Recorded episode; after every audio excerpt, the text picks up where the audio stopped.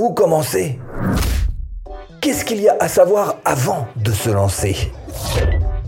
Ben justement, ça fait 5 ans que je vis de ce business en ligne et j'ai peut-être bien envie de vous montrer les choses de manière un peu différente. Euh, Steph, les Américains appellent ça euh, être content creator, hein, un créateur de contenu. Mais moi, ce que je veux, c'est gagner de l'argent avec mes formations. Je veux pas être un content, je sais pas quoi. Pas tort. Ah oui, alors effectivement, pas tort, parce que l'idée, c'est que à partir de maintenant, si tu te lances comme formateur en ligne, tu vas être obligé de produire des vidéos. Tu deviens quelque part un producteur de vidéos. Tu vas devoir sortir des vidéos. La première chose qu'il faut que tu arrives à te, à, te fixer, c'est savoir combien est-ce que tu peux sortir de vidéos par semaine. Alors, si tu t'es jamais lancé, c'est compliqué. Pars sur un petit chiffre, disons deux. Allez, je serais capable de sortir deux vidéos par semaine. Sinon, si tu déjà un petit peu lancé, peut-être que tu te dis euh, trois, trois vidéos par semaine, moi j'arrive à les sortir, j'arrive à les faire. Bref, essayer de, de fixer une quantité de vidéos par semaine sur lesquelles t'appuyer. Et à partir de là, te poser la question suivante, quel type de vidéo je vais devoir faire? Et il y a en gros quatre types de vidéos qu'on est censé faire quand on est formateur en ligne. D'abord, il y a celles qui se trouvent tout en haut de ce tunnel de vente qui correspondent en fait aux visiteurs, donc ceux qui vont venir voir par exemple ta chaîne YouTube. Ce sont de simples spectateurs, pas forcément des clients qui vont acheter des produits, mais qui sont là juste en tant que cinq spectateurs. Donc il faut apprendre à faire des vidéos YouTube, première catégorie. Deuxième catégorie, toujours dans ce tunnel, juste en dessous, tu as les vidéos privées, celles que tu vas donner uniquement à ceux qui t'ont offert leur adresse email. Donc c'est un autre type de vidéo.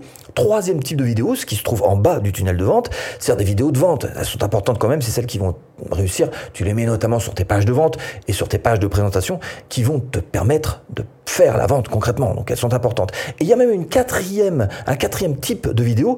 Ce sont les vidéos de formation. Alors c'est pas les plus compliquées à faire techniquement parlant, mais c'est celles qui devront avoir le meilleur contenu pour faire en sorte que tes clients euh, finissent satisfaits par ce que tu leur auras proposé. Donc on est d'accord qu'il y a bien quatre grands groupes de vidéos. Et c'est la première, euh, la première idée que tu dois avoir, c'est d'abord combien est-ce que je peux faire de vidéos euh, par semaine. Et la deuxième, c'est de dire dans laquelle de ces quatre catégories je vais placer euh, ces vidéos. En tous les cas, ces quatre catégories-là, tu dois apprendre à les faire. Ce sont quatre types différents, mais tu dois apprendre à les faire. Tu dois absolument les maîtriser.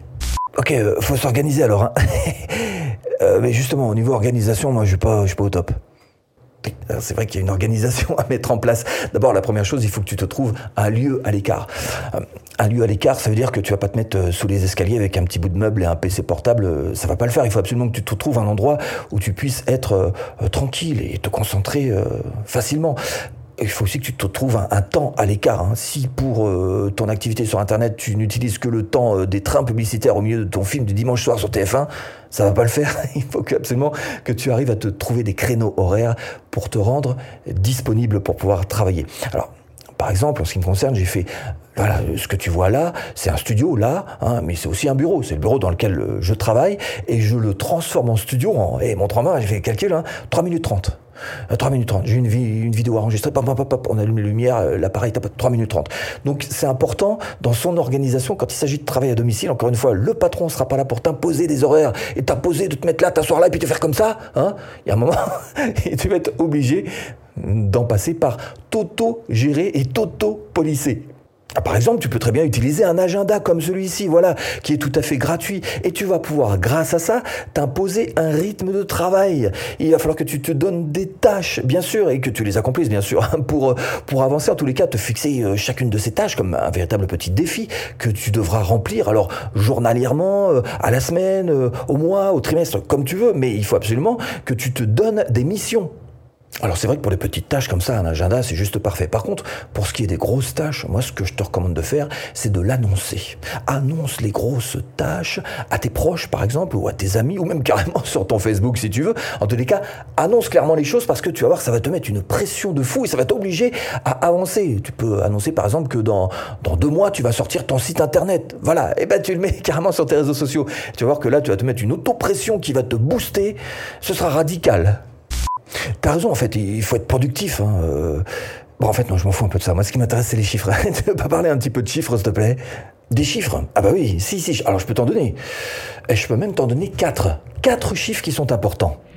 Un, le nombre de visiteurs et qualifié tant qu'à faire. Hein. Tu vas voir que la vraie bataille, elle est là tout au long de ta carrière sur Internet. Et ben, tu vas être obligé de, faire en sorte d'avoir les meilleurs visiteurs possibles qui s'intéressent vraiment, qui sont vraiment impliqués dans ce que tu fais, qui s'intéressent vraiment à l'activité que tu proposes. Parce que sinon, si c'est des touristes, tu vas voir que c'est joli de l'extérieur, mais ça sert à rien en fait. De le nombre d'emails que tu collectes et ce que tu perds. Hein. Mais on n'y peut rien, c'est comme ça. Hein. Il y en a qui se lassent au bout d'un moment et qui finissent par ne plus ouvrir euh, leur email. Et puis il y a ceux aussi qui se désabonnent par eux-mêmes, naturellement. Et ça c'est bien, parce que finalement ça fait un genre de ménage naturel. Ce qu'il faut savoir quand même, c'est que euh, la plupart des entrepreneurs te diront que, en gros, les emails, la liste email, c'est 80% de son, chiffre d'affaires. Hein. Donc c'est quand même quelque chose qui est important. Et ce qu'on dit aussi, c'est que le chiffre, en tous les cas, qu'il faut retenir, c'est qu'il y a un retour sur investissement de 3500%. En général, le chiffre, 3600, 4000, il y en a qui bref, ce qui veut dire en gros qu'à chaque euro que tu investis, tu en gagnes entre 35 et 40 en retour. Donc tu vois que c'est très rentable la liste email. Troisième chiffre important, c'est le nombre de ventes que tu fais, évidemment, mais aussi le type de vente que tu fais. Évidemment, tous tes produits sont pas forcément exactement au même prix. Tu as des produits qui sont plus chers que d'autres, donc tu dois savoir quels sont les produits chers que tu as vendus et ceux qui sont pas chers. Et puis tu as plein de choses qui viennent se greffer sur ces, ce panier, en fait, que tu es en train de proposer. Il y a quoi? Il y a les order bump qui euh, sont importants aussi à surveiller. Il y a aussi euh, les upsells, etc. Les downsells, etc. Bref. Donc tu dois savoir un petit peu quel est le, nombre de ventes que tu fais, et puis encore une fois, euh, quel type de vente. Hein. c'est important. Quatrième chiffre important, c'est le nombre d'acheteurs uniques. Savoir si vos clients finissent par vous racheter des produits ou pas. Si tu as 50 euh, ventes qui ont été faites avec seulement 25 clients, ça veut dire que chacun de tes clients t'aura racheté deux produits. Et ça, c'est excellent. Ça veut dire qu'ils ont été tellement satisfaits par ce tout premier produit qu'ils ont acheté qu'ils ont racheté un deuxième. Hein. C'est un indice de satisfaction. C'est même le meilleur qui soit. Hein. Indice de satisfaction qui montre que oui, il y a plein de gens qui sont prêts à te racheter d'autres produits, donc tu fais du bon boulot. ben alors, c'est un chiffre à surveiller. Ok, super. Donc maintenant, je sais quoi surveiller comme chiffre. Hein Mais disons que je veuille, par exemple, gagner 3000 euh, euros par mois. Bah, 3000 euros par mois, j'exagère pas, là. Hein. Bon, alors, comment est-ce qu'on fait? C'est pas simple de répondre comme ça, mais oh, bon, allez, ok. Partons du principe que tu as un objectif de 3000 euros euh, par mois, d'accord? Et que tu vendes des, des, formations, des produits à, allez, 100 euros par mois. Bah, le calcul, il est vite fait. Hein. il faut vendre juste une formation euh, par jour pour arriver donc à ces 3000 euh, euros. Et là, quelque part, comme on est déjà en train de parler du prix, quelque chose me dit qu'on est peut-être déjà même en train de mettre en place un début de, un début de business model. Parce que tu vas te poser la question, est-ce que je préfère vendre beaucoup de petites formations pas chères ou est-ce qu'au contraire je vais chercher à vendre une ou deux ou trois grosses formations majeures et très chères? Ça, c'est euh, ta politique, ton business model, donc que tu vas devoir mettre, mettre en place.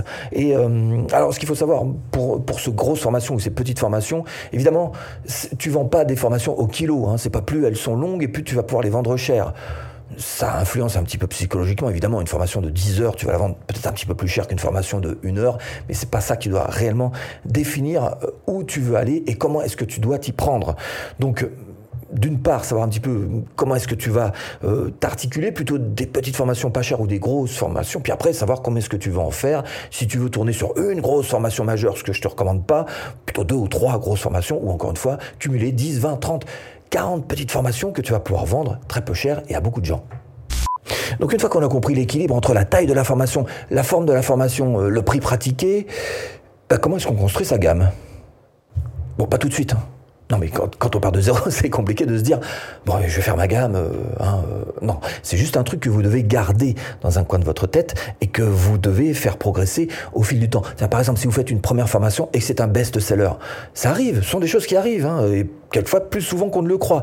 Eh bien, ça va être à vous d'essayer de créer une gamme autour de ce best-seller, autour de cette thématique. Par exemple, ma formation euh, YouTube, c'est aussi super bien fondue. Et eh ben derrière, qu'est-ce que j'ai fait? J'ai fait une formation alors pour gagner de l'argent avec YouTube, une formation pour avoir 1000 abonnés avec YouTube, une formation pour avoir euh, pour le live, les lives YouTube, pour faire du montage YouTube. Bref, tourner, graviter autour de cette thématique YouTube et faire en sorte qu'elles soient reliées les unes aux autres. Mais si c'est pas le cas, si vous n'avez pas de best-seller, eh bien vous sortez une première petite formation, une deuxième, troisième, une quatrième, il y a un moment, ça va accrocher. Et celle qui va accrocher, bah, vous allez vous dire que là, vous allez vraiment appuyer sur ce type de formation-là et chercher à devenir sur votre marché un véritable spécialiste en vous créant une gamme de formations qui est euh, proche, connexe par rapport à, ce sujet, à cette thématique. En tout cas, ce qui est sûr, c'est qu'avec tout ce que je viens de vous dire, vous devez déjà commencer à entrevoir comment mettre en place votre business de formation en ligne.